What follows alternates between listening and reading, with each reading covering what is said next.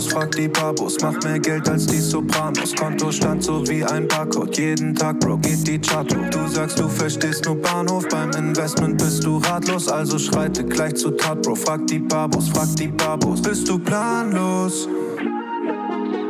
Frag die Babos, mach mehr Geld als die Sopranos.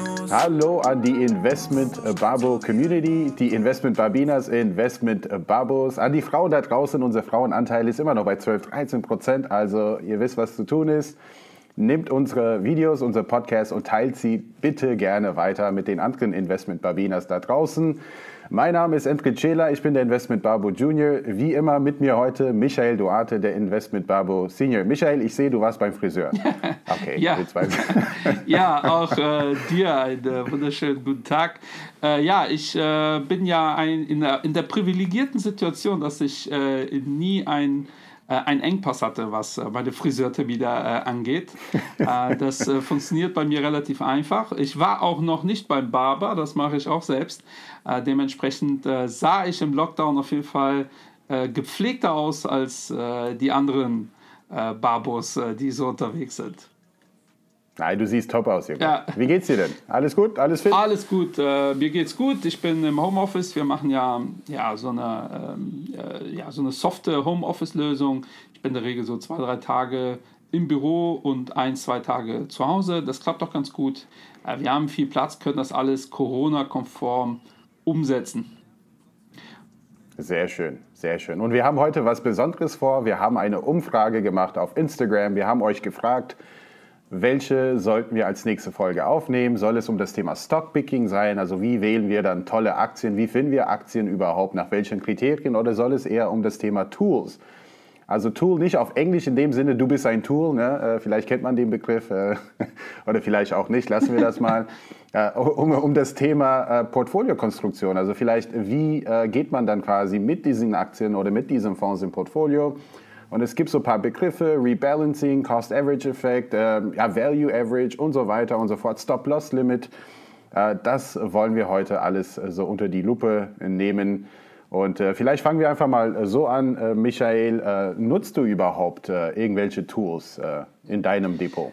Oh, das ist eine gute Frage. Ähm, also übrigens zum Thema Tools ist mir direkt äh, Tooltime eingefallen mit äh, Tim Taylor. Ne? Also für Taylor. die äh, ganzen jüngere Community, unsere Community ist ja äh, sehr jung, äh, wird jetzt fragen, what the fuck ist äh, Tooltime? Einfach mal googeln, großartige Serie unserer Kindheit, meiner Kindheit.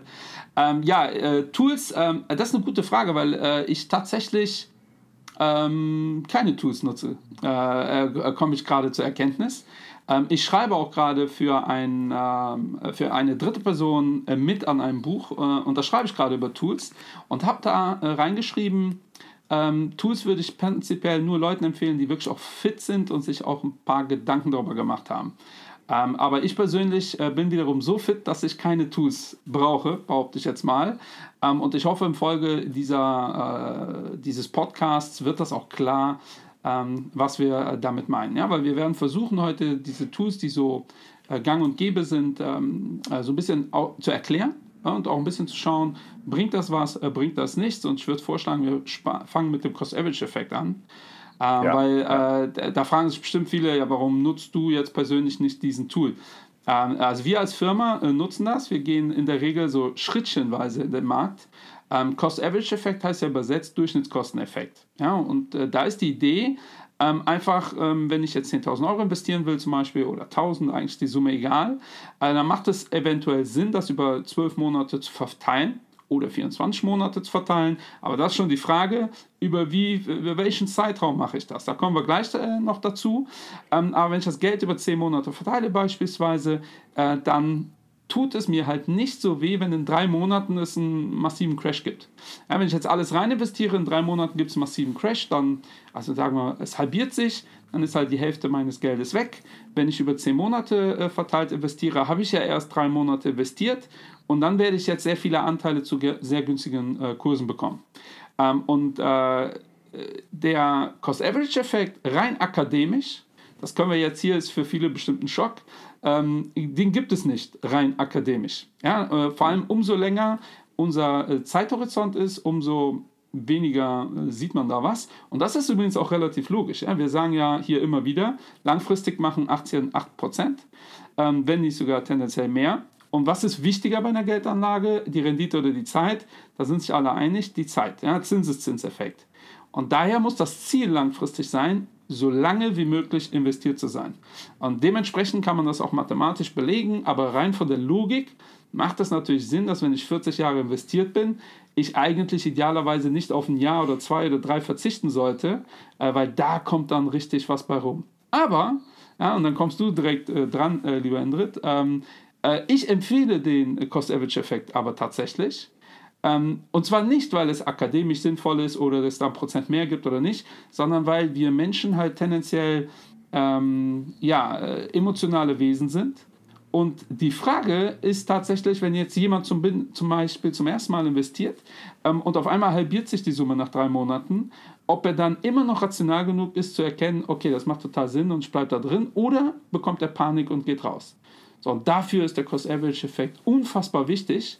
Und wenn es zu so einem Crash kommt, wird er auch auf zwei Jahre dann mit der Variante besser fahren. Also es gibt ja, nur weil etwas irgendwie akademisch belegt ist, heißt es ja nicht, dass das äh, kurzfristig keinen Sinn macht. Aber wenn ihr 40 Jahre investiert, ist es egal. Ja? Äh, weil wenn der Crash da im letzten Jahr kommt, tut das halt weh. Da ist es tatsächlich viel wichtiger, am Ende auch äh, das Risiko ein bisschen runterzunehmen. Aber rein akademisch ist die Aussage natürlich, so lange wie möglich eine hohe Rendite erzielen. Ja, und daher äh, ist akademisch, macht dieser Cost-Average-Effekt keinen Sinn. Wenn ihr aber zum ersten Mal Geld investieren wollt, würde ich auf jeden Fall äh, empfehlen, äh, monatlich in den Markt zu investieren. Einfach um, es ist halt also Endrit und ich haben ja 2008 den Crash miterlebt und wir damals schon als jemand, also äh, die, die äh, sehr affin waren, äh, waren wir natürlich auch nicht glücklich, ja, wenn man ins Depot schaut. Ähm, wenn jemand zum ersten Mal investiert hat, Anfang 2008, dann sind das echt krasse Leute, die dann gesagt haben, Mitte des Jahres, hey, was soll's, das ist ja ein langfristiges Investment, das passt alles. Ähm, und genau dafür ist der Cost-Average-Effekt in meinen Augen total wichtig. Aber ich würde es jetzt nicht über strapazieren, was in vielen Berichten auch äh, passiert. Äh, sagt der Motto, ist irgendwie ein Weltwunder. Ähm, das ist nicht so. Ähm, ich würde es aber tatsächlich jedem empfehlen. Ja, wie siehst du das? Nutzt du das? Ja. Äh, ich, ich nutze es in der Tat, weil ich einen Sparplan ähm, habe, zumal für meinen Neffen und ähm, habe auch in meinem 50-50-Depot einen Teil, wo einfach Sparpläne laufen. Und aus dem einfachen Grund, was du sagst, ähm, in Zeiten der Krisen weiß ich, also diese Sparpläne werden automatisch viele Aktien, also beziehungsweise mehr Anteile für mich äh, kaufen. Und das lässt du einfach laufen. Auf der anderen Seite nutze ich dann auch mit dem anderen 50 äh, Prozent des Depots, wo ich aktiv Aktien kaufe, dann auch weitere Tools und darauf werden wir auch eingehen, sowas wie eine Stop-Loss-Limit beispielsweise. Äh, besonders bei, bei Aktien, die besonders illiquide sind und wo die Bewegungen sehr, sehr groß sind innerhalb von, von, von einem Tag, dann hast du halt mit einem Stop-Loss, äh, bist du auf der sicheren Seite, dass du auch rechtzeitig aussteigst. Aber Bleiben wir beim Thema Sparplan und äh, was ich immer Sparplan wieder meine, mache ich auch. Ja. Also Sparplan mache ich aus. Äh, äh, dass ich ja. den Cost-Average-Effekt nicht nutze, muss man dann, ist ja immer dann auch so, wie, wie klar ist das jetzt formuliert. Äh, ich mache einen ja. Sparplan, äh, zum Beispiel, ich habe eine betriebliche Altersvorsorge über die Firma, äh, das Geld fließt komplett in Investments, das ist eine monatliche Zahlung. Ja. Ähm, aber da bleibt mir auch keine andere Alternative. Also bis ich in Rente gehe, sind das, keine Ahnung, 50.000 Euro, die ich da einzahle ja. oder 70, ja. ich glaube sogar 100. Ähm, wenn ich die 100.000 Euro heute hätte und könnte die heute investieren in die Strategie, ja. wäre das besser. Und das ist halt, glaube ich, das, was mir wichtig ist, dass das die Community versteht. Ähm, nur ich habe ja dieses Geld jetzt nicht da, und, um zu investieren. Also ist Sparplan generell, liebe Leute, macht Sparpläne, das ist leichter, das Geld wegzupacken. Absolut. Aber ein Sparplan trenne ich ja nochmal vom Thema Cost-Average-Effekt. Ja, weil dann wird ja immer gerne argumentiert, ähm, dadurch hast du mehr Sicherheit. Eigentlich ist das nicht richtig. Äh, man, sollte, man kann Sparplan aggressiver investieren, genau aus diesem mhm. Grund, dass, du, da, dass das halt äh, Schwankungen dann in dem Fall nicht so wehtut. Ähm, aber besser wäre es in meiner Altersvorsorge und auch in deinen Sparplänen, also besser im Sinne von dieser ETF-Argumentation, mir geht es um, ich möchte 1% mehr oder weniger am Ende, wäre es, wir hätten das Geld heute zur Verfügung und würden es komplett reinbuttern. Ja, bis wir in Rente mhm. gehen, wäre dann eine höhere Rendite. Und das ist auch logisch. In meinem Fall werde ich 100.000 Euro einzahlen. Ähm, und ihr könnt euch das ja hochrechnen, in den nächsten zehn Jahren fließen davon aber gerade mal 20, 30. Ja, wenn die sich toll verzinsen, ist das cool. Aber cooler wäre, wenn die tolle Verzinsung direkt auf die 100.000 Euro passieren würde. Ähm, und das ist der Grund, warum es langfristig keinen Cost-Average-Effekt geben kann. Das heißt aber nicht, dass ihr es nicht machen ja. solltet, äh, vor allem wenn ihr gerade Angst habt, dass die Märkte gerade so kritisch sind. Äh, dann ist das ein super Tool, ähm, ja, so, so ein Sicherheitsfaktor. Ne? Das wäre so wie, ich habe noch nie ein Airbag benutzt in meinem Leben, Gott sei Dank, oder gesehen. Ähm, trotzdem will ich eigentlich äh, Autos mit Airbags. Absolut. Ja? Also, Absolut. Äh, und auch wenn mir einer Aber sagt, du kennst ja auch die Aus Du kennst ja die Aussagen, Michael, und äh, darauf wollte ich auch hinaus, äh, dass, dass man sagt, äh, hätte man in Apple vor 30 Jahren investiert oder in Amazon 10.000 ähm, Euro oder 1.000 Euro, dann wäre man heute mehrfache Millionär. Und ich finde das alles schön und gut und das stimmt ja auch. Also wenn wir eine große Summe heute nehmen, dann sollten wir diese einfach mal direkt investieren und einfach liegen lassen und im besten Fall irgendwie vergessen, dass wir überhaupt ein Depot haben. Ja, aber trotzdem ja, diversifizieren. Das würde funktionieren. Das ist wiederum. Äh, trotzdem diversifizieren. Genau, das ist wiederum klar. ein anderes äh, Thema. Aber dann kommen wir auf das Thema. Also äh, natürlich haben wir den besseren Zins äh, langfristig, wenn wir einmalig am Anfang investieren, diversifiziert und äh, das einfach liegen lassen. Aber das macht ja kaum ein Mensch, genau. denn sobald, einfach mal angenommen, dein, dein Investment, dein Depot hat sich verzehnfacht, ja, dann wirst du auch gierig, nicht vergessen. Auf der anderen Seite dann sagst du, ja, dann nehme ich die Gewinne mit. Aber die wird sich noch weiterhin verzehnfachen, ja, auf die Menge, die sich schon verzehnfacht hat. Das ist der Zinseszinseffekt und deshalb sage ich, um sich zu schützen vor Upside-Risiko. Upside-Risiko bedeutet, dein Investment geht noch weiter nach oben, das nimmst du einfach nicht mehr mit, weil du gierig geworden bist. Im Sinne von, du sagst, ja, ich nehme diese Gewinne jetzt mit, ich habe Angst, dass die Märkte abkacken und das kann ja auch ruhig der Fall sein. Zwischendurch gibt es immer temporäre Verluste. Und deshalb Cost-Average-Effekt oder ein Sparplan, wie ich das jetzt äh, immer nenne, ist dann auf der sicheren Seite der Anleger, im Sinne der Anleger, dass es einfach mal läuft, weiterhin. Natürlich wird, die Rendite etwas niedriger sein, aber man ist investiert geblieben. Ja. Ja. Und äh, finde ich eigentlich ganz cool. Äh, und, und zu dem Cost-Average-Effekt äh, gibt es auch den Value-Average. Äh, und äh, und zwar habe ich mich ein bisschen da reingelesen. Ich nutze es per se nicht, also nicht äh, aktiv oder bewusst. Mir war das nicht bewusst. Aber grundsätzlich äh, bin ich auch mit äh, Investitionssparplänen ähm, monatlich auch ein bisschen aktiv ab und zu. Dass ich, wenn ich sehe, dass die Märkte total äh, ja, gefallen sind oder dass es halt eine, eine, Krise gab, dann erhöhe ich diese, diese Sparpläne, also die Menge. Ne? Dann mache ich aus 300 dann 500 oder eben 700, 800 und wenn die Märkte dann ja, äh, nah an die All-Time-Highs wiederkommen, dann reduziere ich diese wieder. Und das ist halt der Value-Average-Effekt, dass man in, in, in guten Märkten versucht hat, weniger an diesen Sparplänen einzubezahlen und schlecht laufenden Märkten also antizyklisch handelt und auch die Höhe der Sparpläne auch ähm, erhöht. Also ist, ist dir das auch ein Begriff, der Value Average? Ja, ja also auch prinzipiell. Ähm, wir haben mal bei uns in der Firma äh, mal äh, ja, so ein Marketing-Tool entwickelt. Ähm, so was wäre, hätten wir einfach in den letzten fünf Jahren äh, monatlich eine, was, äh, das Geld in was Defensives gepackt und äh, monatlich umgeschichtet und vor allem bei einem Drawdown von über 20 Prozent halt stärker umgeschichtet. Also wirklich dieses antizyklische Element. Äh, dann wäre kurzfristig in der Regel ähm, man damit deutlich besser gefahren. Ja, und da gibt es leider wenige äh, Studien zu. Ähm, aber natürlich äh, macht das Sinn, antizyklisch aktiv zu sein. Ähm, und äh, nur weil ich gesagt habe, akademisch äh, ergibt das keinen Sinn, da, da müssen wir wirklich immer genau trennen. Ne? Weil äh, ganz ehrlich, wenn ich ähm, äh, irgendwann in Rente gehe und habe äh, 7%, und äh, hätte ohne Cost-Average-Effekt äh, 9%, aber dadurch habe ich halt besser geschlafen, äh, dann ist das ja auch gut. Ja, weil dieses immer, dieses theoretische hätte, wenn und aber, da hätte ich 10, da. Also ich habe das mal in einem Vortrag, hat mal einer zu mir gesagt, ah, äh, egal was Sie mir zeigen, ich kann Ihnen was finden, was besser ist. Ich so, ja, und egal was Sie mir zeigen, ich finde auch was, was besser ist. Also wenn das das Spiel ist, also das äh, können wir ja. äh, äh weiter so fortdrehen. ähm, aber, aber, die Frage ist, we, wem ist damit geholfen? Ja, weil genau deswegen diversifizieren wir ja. Wenn wir wüssten, was über die nächsten 40 Jahre am besten läuft mit einer hundertprozentigen Sicherheit, ja, dann ey, vergiss Cost-Average-Effekt, vergiss Diversifikation, vergiss Sparplan. Er nimmt Kredit auf und volle Lotte, alles da rein.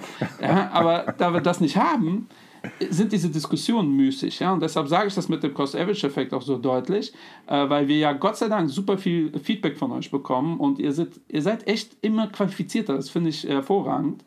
Ähm, und ich sehe das schon kommen, dass einer schreibt, ja, ich habe eine Studie, Cost-Average-Effekt gibt es gar nicht. Und deshalb möchte ich das von vornherein auch äh, so erklären, dass ihr, liebe Babus, einfach dieses Big Picture immer auf dem Schirm habt. Ja, weil äh, äh, es ist einfach logisch, wenn ich ein Produkt habe, was geil gelaufen ist, ja, dann wäre es besser gewesen wie bei Amazon.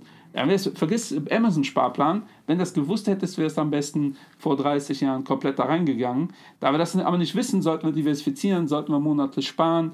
Ähm, und dann ist das auch egal, dass äh, eine andere Strategie äh, ein bisschen höhere Rendite äh, äh abgeworfen hat. Weil auch das sage ja. ich immer wieder mal, wenn jemand zum ersten Mal einen 50 Euro im Monat Sparplan macht, ähm, dann kommt der 50% Crash so wie letztes Jahr im März. Dann hat der Kunde ja gerade mal 150 Euro eingezahlt. Jetzt könnte man ganz rational sagen, Alter, ja, chill doch mal, du hast äh, 70 Euro verloren.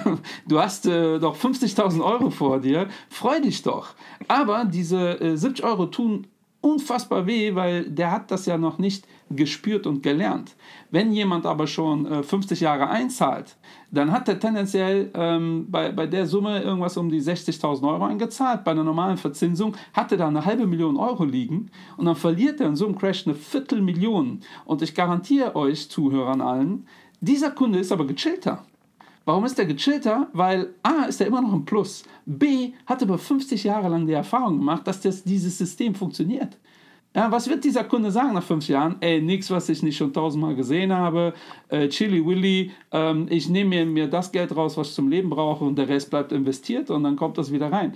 Ähm, und deshalb ist der Cost-Average-Effekt so wichtig. Ja, und ich glaube, damit haben wir den Cost-Average-Effekt ja. äh, äh gut abgehandelt. Ziemlich gut abgedeckt. ähm, aber etwas, was ähnliche, in die ähnliche Richtung geht, ist ähm, Rebalancing.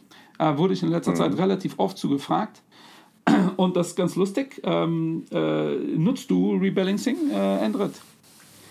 Äh, ich aktiv nicht, aber ich kann ein Beispiel geben, wo wir das auch aktiv nutzen. Äh, wir haben für die, für die Fondgipfelakademie, was wir auch äh, angekündigt haben, wo die Babus übrigens auch zusammen auftreten werden und einen sehr, sehr coolen Vortrag halten werden.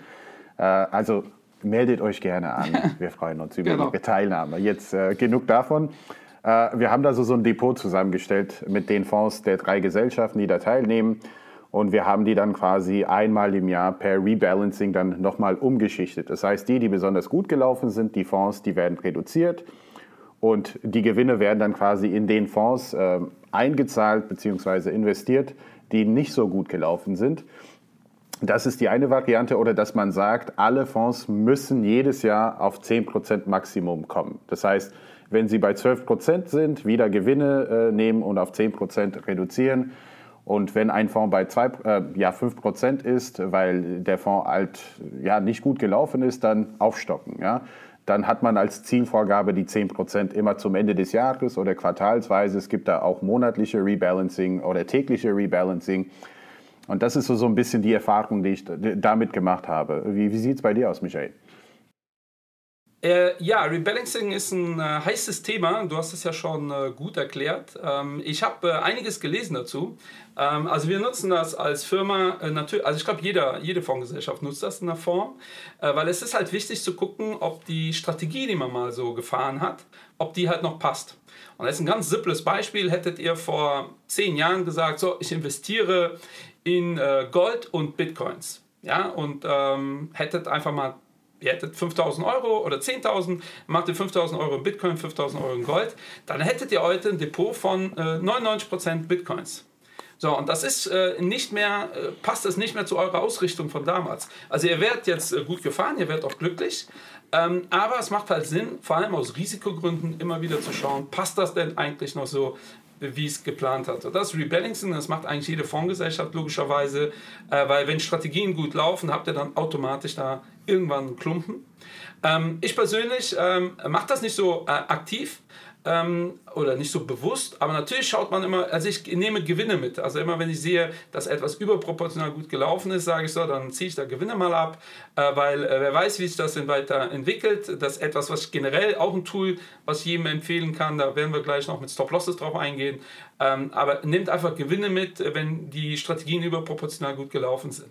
Ja, sage ich auch immer, worauf wartest du eigentlich? Ja, du wolltest äh, 7% per Anno auf die nächsten 10 Jahre.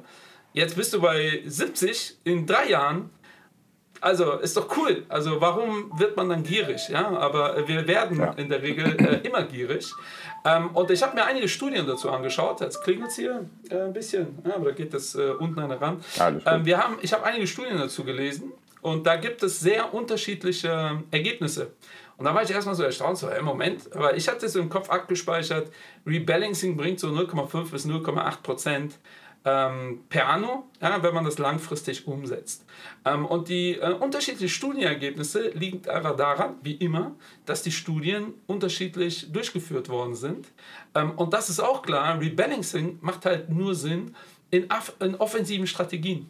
Also nehmen wir mal an, ähm, ihr habt so ein Core-Investment, also so wirklich so langweilige Strategien, Mischfonds, äh, äh, langweilige ETFs von mir aus. Und dann habt ihr aber so 40% wirklich aggressiv Asien, Frontier Markets, äh, Wasserstoff und so weiter und so fort. Da ist ja wirklich Action. Und da macht es natürlich Sinn, wenn Wasserstoff in einem Jahr 80% macht und äh, Rohstoffe äh, gehen äh, oder Öl äh, bricht um 40 Prozent ein, ist die Wahrscheinlichkeit sehr hoch, dass sich das in der nahen Zukunft dreht. Und dann macht das einfach Sinn, das, was man an Wasserstoff mehr hat, jetzt äh, zu verkaufen und das in äh, Öl zu investieren.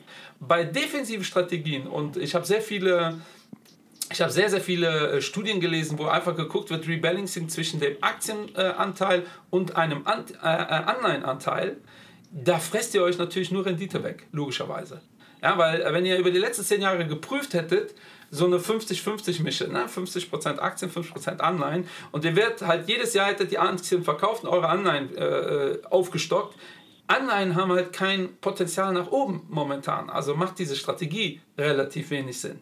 So ähnlich ist das übrigens auch bei defensiven Mischfonds, äh, weil ein Mischfonds, der alles kaufen kann, was er möchte, also er kann, also so ein vermögensverwaltender, klassischer Mischfonds, idealerweise defensiv, da macht es halt keinen Sinn zu sagen, okay, die Shareholder-Jungs haben einen super Job gemacht und die Jungs von XY haben nicht so guten Job gemacht, dann nehmen wir jetzt den Shareholder-Jungs Geld weg und geben das den Jungs von XY, weil die werden nächstes Jahr äh, toll performen. Die Logik existiert nicht, ja, weil äh, eine schlechte Fondsgesellschaft kann äh, sich äh, äh, verbessern, gar keine Frage, aber vor allem eine, eine Gesellschaft, die komplett frei investieren kann, da gibt der, nimmt er eigentlich den guten Managern Geld weg und gibt es den schlechten. Und das ja. ist keine Strategie, die ich nachvollziehen könnte. Aber äh, wenn ihr einen äh, Fonds oder einen ETF habt, der wirklich sehr speziell investiert ist äh, und das einfach ein Markt ist, der gerade nicht so wirklich äh, fluppt, dann macht Rebalancing total Sinn. Und deshalb muss man auch da unterteilen. Wenn ihr es einfach mal so kurz googelt, werdet ihr alle möglichen komischen äh, Studien dazu finden. Ja, und natürlich macht es in den letzten zehn Jahren keinen Sinn, äh, so eine äh, 30% Anleihen 70, oder 70% Aktien, äh, 70% Anleihen, 30% Aktien und dann die Aktien jedes Jahr zu verkaufen und dafür neue Anleihen zu kaufen. Damit hättet ihr euch nur ins äh, Fleisch geschnitten. Aber ihr seht, dass mhm. äh, auch die defensiven Fondsmanager alle ihre Aktienpositionen erhöht haben in den letzten Jahren.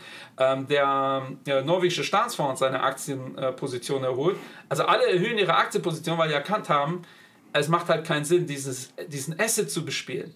Wenn ihr aber Assets habt, die prinzipiell gut sind, ihr seid diversifiziert und das sind einfach Strategien, die halt momentan nicht so beliebt sind, ja, wie Öl vor einem Jahr, ähm, haben wir ja, äh, glaube ich, hier im Rahmen des Podcasts auch mal gesagt. Äh, Öl ist übrigens extrem gut gelaufen, hat so die breite Masse äh, noch gar nicht so mitbekommen. Da macht das total Sinn zu rebalancen, äh, was eigentlich aber nichts anderes ist wie eine Gewinnmitnahme. Ja, und äh, vielleicht muss man auch dazu sagen, dass wir als Fondsgesellschaften, wir sind quasi auch gezwungen, um zu rebalancen, äh, spätestens wenn eine Aktie mehr als 10% unseres Portfolios macht. Also wenn das jetzt ja. ein USITS-Fonds ist, ein Publikumsfonds, ein OGAV, äh, ist manchmal auch schade, denn man hat eine tolle Firma gefunden und diese Firma wächst ja auch mit einem inter also internen Zins sozusagen, wo wir wissen, das Geld, was auch reinvestiert wird, weil sie halt keine Ausschüttungen, keine Dividenden auszahlen, wird auch mit diesem Zinssatz dann auch steigen. Und äh, wir haben manche solche Firmen im Portfolio und die sind auch letztes Jahr ähm, Richtung 10% gegangen, wo wir dann gezwungen waren, ähm, tolle Firmen dann auch äh, zu verkaufen. Das ist nun mal so, das will auch die BaFin. Äh, und spätestens da sind wir auch gezwungen zu rebalancen. In dem Sinne ja. bedeutet aber auch nicht, wie der Michael sagt, und das ist absolut richtig, dass wir einfach per se irgendeine Aktie kaufen, weil sie günstig ist, wo wir sagen, ja, jetzt wird sie laufen. Äh, natürlich musst, musst du das Geld auch sinnvoll reallokieren. Und äh, es gibt Fälle, wo es wirklich schade ist. Und äh, das ist uns auch letztes Jahr passiert, auch mit äh, einem äh, AIF-Fonds, den wir haben, äh, ein Luxemburger AIF, der kann dann bis zu 35 Prozent in eine Firma investieren. Und da hatten wir auch genau die gleiche Problematik, dass eine Aktie an diese Grenze gestoßen ist und dass wir verkaufen mussten und die Aktie ist trotzdem gelaufen danach. Ne? Und äh, das ist halt so äh, die, die eine Sache, die wollte ich auch mal äh, das Publikum nicht äh, ja, unbedingt erzählen. Ja, ich hoffe, die so. Äh, Babus können auch verstehen, warum ich gesagt habe, dass, ähm, dass man sich schon mit dem Thema beschäftigen muss. Ne? Vor allem für Anfänger, dass hm. die sich mal Gedanken machen, Warum ist das eigentlich so? Äh, weil da haben wir das nächste Thema äh, Gewinnmitnahmen. Also meiner Meinung nach machen die immer Sinn. Äh, wir haben aber ähm, so ein Tool, dynamische Stop-Losses. Äh, dass man halt sagt, automatisiert verkaufen, äh, wenn ich einen gewissen äh, Verlust sehe. Ja? Also beispielsweise bei 5% hm. Minus verkaufe ich. Ähm, und das ist ähm, auch etwas, was total cool klingt, aber man muss wirklich vor allem als Anfänger damit vorsichtig sein, weil diese Stop-Losses dürfen nie zu hoch gesetzt werden oder zu niedrig, äh, weil äh, das passiert halt sehr oft. Ne? Jemand investiert in irgendwelche Strategien und dann setzt er ein, bei 5% Minus verkaufe ich. Ja? Und bei so volatilen Marktphasen wie jetzt kann es echt sein, dass irgendeine Nachricht äh, äh auf einmal aufploppt die Aktienmärkte um 5% runtergehen und sich vielleicht auch wieder beruhigen äh, innerhalb von 24 Stunden. Aber euer System verkauft dann am, am, niedrigsten Punkt. Und das haben wir letztes Jahr ganz oft gesehen, dass an einem Tag der DAX 8% Minus macht. Das heißt dann, euer System verkauft, ihr verkauft mit 8% im Minus. Am nächsten Tag gibt es die Gegenreaktion, die kriegt ihr leider nicht mehr mit. Ähm, und, und, dann tut es weh. Deshalb bin ich, äh, äh, so cool Stop-Loss klingen, ähm, sage ich immer Investoren bitte ganz vorsichtig damit, äh, weil damit kann man, wenn man das oft macht, einfach nur Kosten verursachen. Ja, ja. Und es kann auch Folgendes passieren. Ähm, man kann natürlich auch so mit Stop-Losses arbeiten, äh, wo man weiß, ähm, eine gewisse Aktie ist äh, sehr, sehr volatil und man kann auch, auch zum Einstieg sagen, ich würde dann oder ich wäre bereit, wenn diese Aktie 20 Prozent fällt, um einzusteigen. Äh, ist auch durchaus sinnvoll, äh, aber wir als Langfristinvestoren, äh, wir, wir, wir nehmen die Schwankungen von, von Aktien in Kauf. Wir nutzen sie auch aktiv, um einzusteigen, falls eine tolle Firma günstig ist. Ähm, aber jetzt ein Stop-Loss für, für einen aktiven Fondsmanager äh, wäre jetzt nicht das Allersinnvollste, denn äh, zumal äh, man hat als Fondsmanager alle seine Aktien im Blick. Es sind jetzt keine 1000 Aktien, aber die, die man hat im Portfolio, sind vielleicht 30, 40, 50. Und man macht ja auch nichts anderes jeden Tag, als diese zu beobachten, die Märkte zu beobachten. Und man hat auch so, so, so einen Zielpreis im Kopf, dass man sagt, ich habe sie jetzt für 20 gekauft und äh, ja, der innere Wert ist irgendwo bei 70. Wenn sie jetzt bei 15 ist, äh, wäre das vielleicht nur eine Gelegenheit, um nochmal ne, nachzuschießen.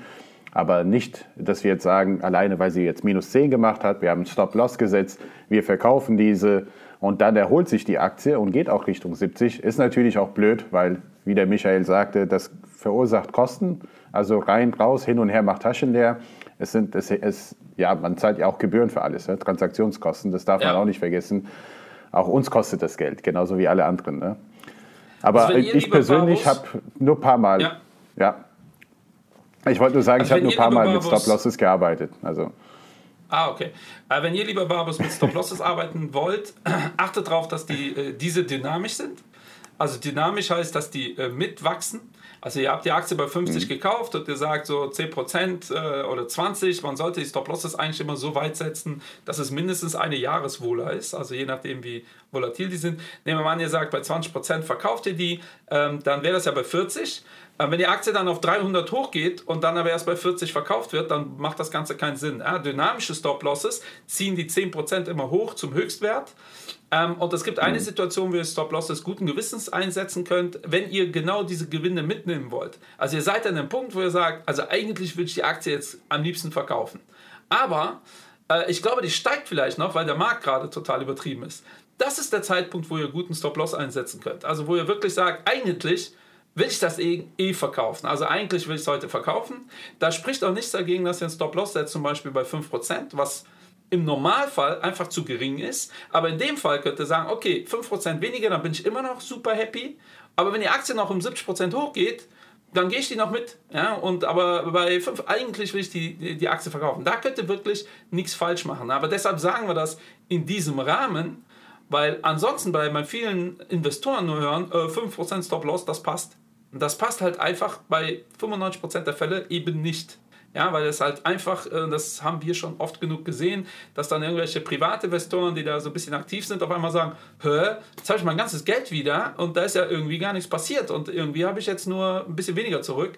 Ähm, wenn ich mir die Aktienkurse anschaue, ja doch, da gab es halt so leider so einen Ausbruch ja. nach unten und nach oben. Und dann bist du rausgegangen. Also mit äh, Stop-Losses wirklich vorsichtig sein, äh, dann darauf achten, dynamische und so als als Tool für Gewinnmitnahme ähm, macht das echt Sinn. Ansonsten immer ganz vorsichtig mit der Nummer. Ja, ja. So, äh, die Möglichkeit du, gibt es auch, äh, Sparpläne dynamisch zu machen. Ne? Äh, nee, äh, ich wollte nur ganz kurz sagen, also die, die Möglichkeit. Ähm, ich habe das äh, zum Beispiel bei der Ing DIBA gibt es die Möglichkeit, dass äh, ein Sparplan auch dynamisch aufgesetzt wird. Bedeutet das, ähm, nach einem Jahr wird dann quasi die Höhe der Sparpläne automatisch auch um wie viel auch immer Prozent dann auch erhöht. Äh, könnte auch durchaus sinnvoll sein für, für manche, die jetzt äh, äh, eine Gehaltserhöhung bekommen und das vielleicht über die nächsten Jahre auch regelmäßig machen. Und dann wird der Sparplan auch automatisch erhöht um 10 Prozent, 15 Prozent. Und äh, finde ich eigentlich auch eine interessante Variante. Interessant. Äh, nutze ich jetzt nicht aktiv, aber gibt es auch wohl. Also ich finde es interessant, ich kenne das nur aus der Versicherungswelt. Äh, in der Versicherungswelt macht das Sinn, äh, weil ihr ja da so ein Vehikel kauft und da ist es wichtig, dass ihr die Regeln einfrieren lässt, die gerade gelten. Bei einem Sparplan könnt ihr tatsächlich, da sind die Kosten ja immer relativ. Übrigens egal, ob ihr ETFs oder aktiv oder was auch immer. Äh, das heißt, ihr habt halt gar keinen Nachteil zu sagen, so jetzt zahle ich halt jetzt nicht mehr ein. Ja? Und ihr habt doch keinen Nachteil, wenn ihr sagt, ich zahle das Doppelte ein und das Dreifache oder 10% mehr. Äh, aber trotzdem ist das natürlich ein sehr äh, bequemer, äh, bequemer Hilfsmittel, äh, wenn man, ja. um sich vielleicht auch selbst zu disziplinieren. Ja? Weil sehr viele Menschen wissen, ah, wenn ich jetzt da die 100 Euro weglege, dann werde ich in einem Jahr sowieso das nicht erhöhen. Ähm, wenn man das von vornherein anklicken kann, ist das eigentlich ein ganz cooler Tool. Es gibt ja auch sehr viele Sparexperten, die sagen, man sollte ja am Anfang des Monats sparen äh, und äh, dann gucken, mit dem Geld klarzukommen und nicht umgekehrt, weil wir gewöhnen uns zu schnell an, an, an gewisse ähm, einen gewissen Status. Das ist aber Gehaltserhöhung auch. Wenn ihr eine Gehaltserhöhung bekommt, das Geld direkt auf, auf Seite legt, lebt ihr einfach so weiter. Äh, wenn ihr erstmal zwei, drei Monate sagt, so jetzt ein bisschen öfter essen, ein bisschen mehr Party, äh, dann ist es schwieriger, danach zu sagen, so jetzt äh, lege ich nochmal 200 Euro weg, weil ja. dafür war die Gehaltserhöhung eigentlich gedacht. Ähm, und äh, äh, das sind äh, wirklich ähm, genau so ein Ding, ne, wo es fachlich nicht so wirklich einen Grund für gibt, aber emotional äh, will ich gar nicht abstreiten, dass das die totale Daseinsberechtigung hat. Ja, Fallen dir ja. sonst noch Tools ein, äh, Endrit, die wir hier so Nee, noch, also ich, äh, ich, muss einfach irgendwelche Tools erfinden, ja. Äh, Und ich bin auch gerade dran. Ich habe ein paar Ideen selber, äh, wo ich der Meinung bin, äh, man kann auch durchaus mit solchen Tools ähm, langfristig vielleicht eine gewisse Outperformance erzielen. Aber äh, ich gebe mir noch ein bisschen Zeit, was das angeht. Und äh, ich will nicht allzu viel versprechen. Aber ich mache mir auch schon Gedanken zu weiteren Tools. Ne?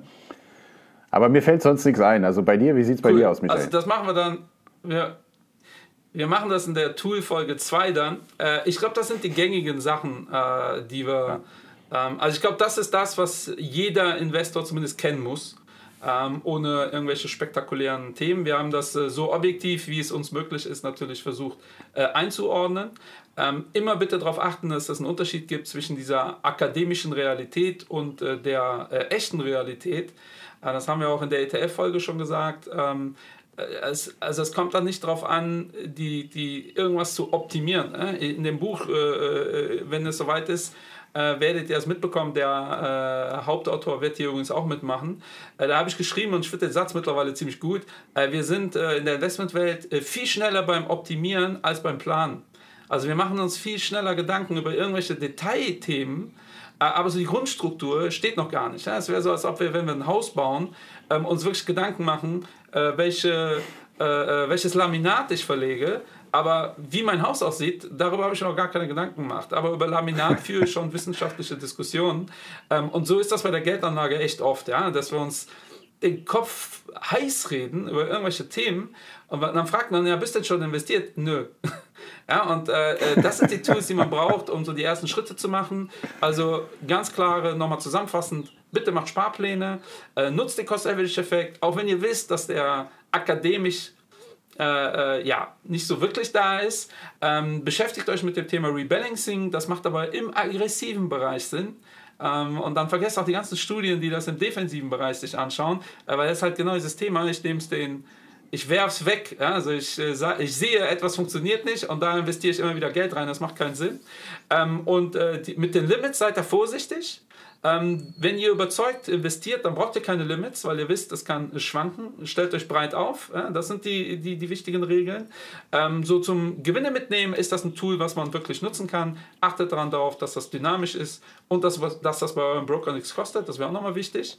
Ähm, und das ist eigentlich alles, was jeder erstmal so hören muss. Äh, wenn ihr weitere Tools habt, schickt uns die gerne zu.